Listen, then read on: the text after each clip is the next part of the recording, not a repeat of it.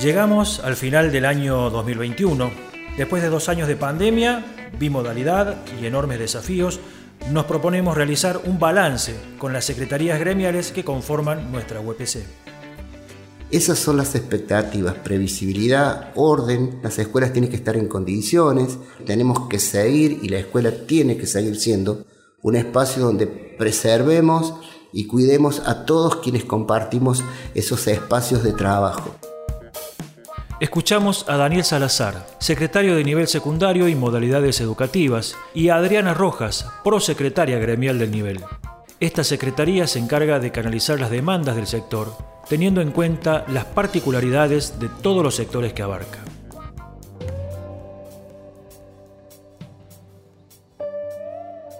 En esta ocasión nos visita y nos encontramos con la Secretaría de Nivel Secundario y Modalidades Educativas. Está su secretario, su responsable, compañero profesor Daniel Salazar, y la prosecretaria de la misma secretaría, la compañera Adriana Rojas. Ambos han desarrollado un trabajo conjunto en tándem durante todo lo que ha, bueno, ha pasado en estos dos años, que reitero lo consideramos como una especie de unidad pedagógica porque la pandemia nos llevó a llevar modalidades y formas especiales. Los saludamos, los buenos días, muchas gracias por su tiempo. Bueno, buen día a todos.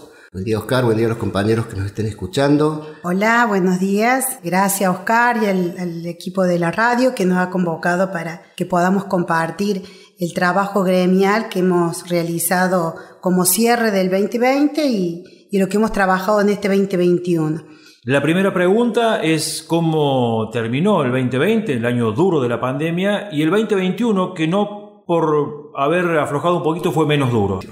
Sí, nosotros en la Secretaría Gremial hemos tenido el mismo impacto, las mismas dificultades en cuanto a eh, emprender un, un, desarrollo de lo que es nuestro trabajo habitual en un año absolutamente particular por el tema de la pandemia y la virtualidad. Bueno, la idea es que acá ahora mi compañera pueda hacer un detalle más específico de las acciones puntuales que nosotros hemos desarrollado a lo largo del año 2020, lo que va del 2021 y de ser posible dejar alguna conclusión para lo que puede ser las expectativas del año 2022. Bueno, el, 2020 comenzamos allá en abril con un acta laboral de mucho impacto para la Secretaría de Secundaria, pues este, en esa acta se dispuso titularizar a aquellos docentes, trabajadores de las escuelas PROA, del programa PIT, los que son coordinadores de curso y a los docentes de la modalidad de joven y adulto. Poder haber incorporado en el acta laboral del abril 2020 estos docentes de carácter interino que podían ser nombrados como titular fue una gran conquista gremial.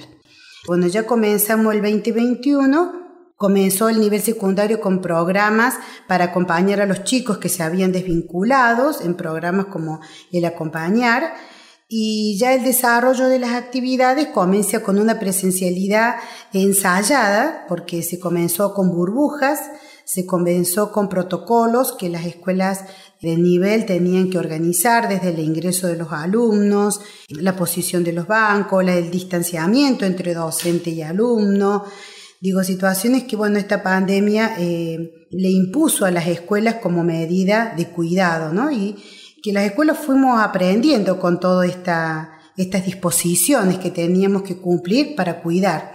Hubo protocolos especiales para el nivel secundario en lo que atañe a internados, a escuelas especiales y al dictado de, de educación física. A nivel gremial hemos trabajado con las docentes de apoyo a la integración dentro de la modalidad especial, con la urgencia de que se abone el adicional salarial por traslado, pues por acta laboral se consideraba que la jornada de nuestros docentes de modalidad especial y de apoyo a la integración debía cubrir para estos trabajadores el traslado por movilidad. Hemos acompañado este reclamo con con una nota tipo que le sugeríamos los docentes que lo presentaran y que realizaran su trabajo en la escuela base hasta tanto esta situación laboral se solucionara. Bueno, también merece destacarse la convocatoria en la virtualidad para las listas de orden de mérito del 2022 Sabíamos que todas las inscripciones en años anteriores significaba una gran movilidad, tanto del sindicato como de nuestras delegaciones, porque siempre se ha acompañado el registro de título, la apertura de legajo, el agregado de antecedente, las inscripciones en los diferentes formularios de un año para otro, y este año se realizó totalmente de manera virtual. En esto el trabajo de los compañeros de, de junta de clasificación que se dedicaron de manera especial a este nuevo formato de inscripción. Esos serían los grandes ejes en cuanto al, al año 2021, un año donde la organización en área de los aprendizajes también llevó algunas dificultades en la evaluación y en el desarrollo curricular o didáctico de las propias asignaturas.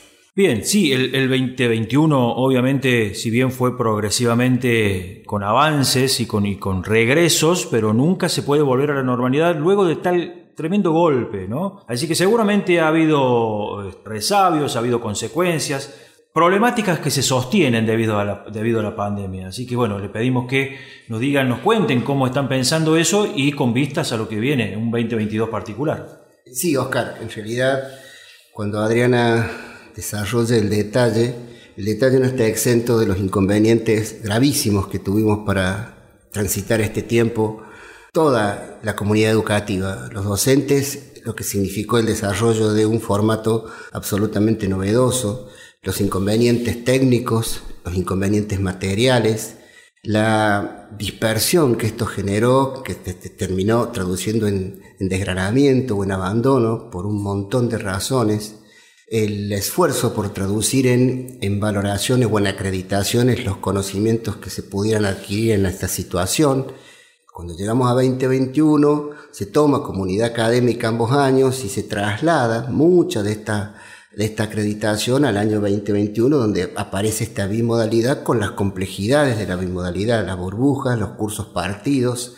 Eso también significó remontar todos aquellos aprendizajes que no se pudieron desarrollar durante el 2020 y que se está intentando desarrollar durante el 2021, los inconvenientes de transporte, porque la, parece una cosa secundaria, pero la, la pandemia trajo un montón de consecuencias que hacen a la vida de las instituciones de escuela.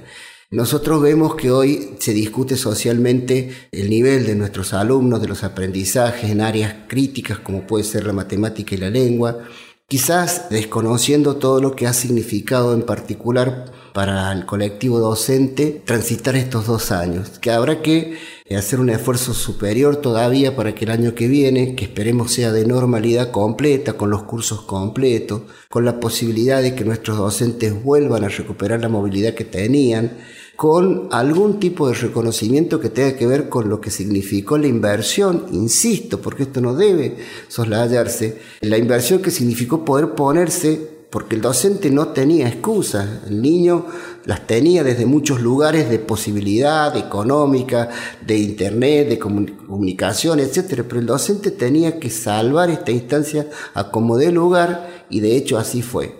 ¿Qué esperamos para el año 2022? Esperamos una política previsible. Esperamos que las instituciones no estén permanentemente atormentadas con información de un día para el otro. El docente necesita procesar lo que va a desarrollar y en el formato. Hoy tenemos escuelas que tienen aprobación con 6, escuelas que tienen aprobación con 7, escuelas que tienen trimestre, escuelas que tienen cuatrimestre, escuelas que tienen tutores, escuelas que no tienen tutores, escuelas que son referencias como las escuelas PROA pero no tienen equipo directivo al frente de, estas instituciones. Es decir, tenemos un sistema demasiado atomizado que no ayuda porque debemos recordar que los docentes son los mismos.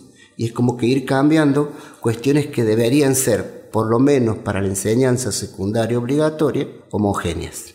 Homogéneas no quiere decir no respetar la especificidad, sino que no podemos tener tantas variables para los mismos actores. Esperamos que haya necesaria y obligatoriamente un reconocimiento salarial para lo que significa el trabajo docente.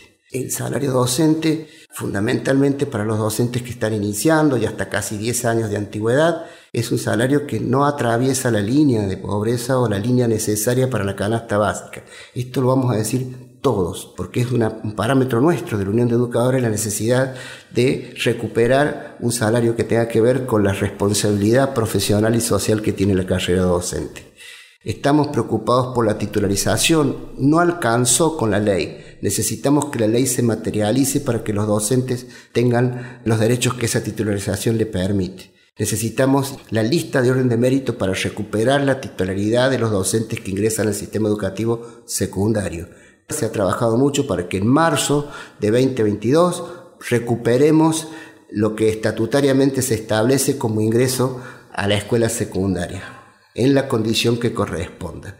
Esas son las expectativas, previsibilidad, orden, los recursos materiales necesarios para que las escuelas funcionen, las escuelas tienen que estar en condiciones, la pandemia no ha pasado, tenemos que seguir y la escuela tiene que seguir siendo un espacio donde preservemos y cuidemos a todos quienes compartimos esos espacios de trabajo. Este, ya cerrando, agradeciéndole este espacio este, a la TISA, desearle este, en primer lugar felices fiestas a todos, que podamos tener un buen cierre del ciclo lectivo 2021, agradecer a los compañeros gremiales del nivel, a los, a los delegados, a los afiliados del nivel secundario y modalidades educativas, saludar a los docentes en general y en estos dos años de pandemia, en el 2020-2021, se nos ha negado o, en base a nuestro propio cuidado, el abrazo lo hemos dejado en la de, de al lado en, nuestra, en nuestras vidas diarias.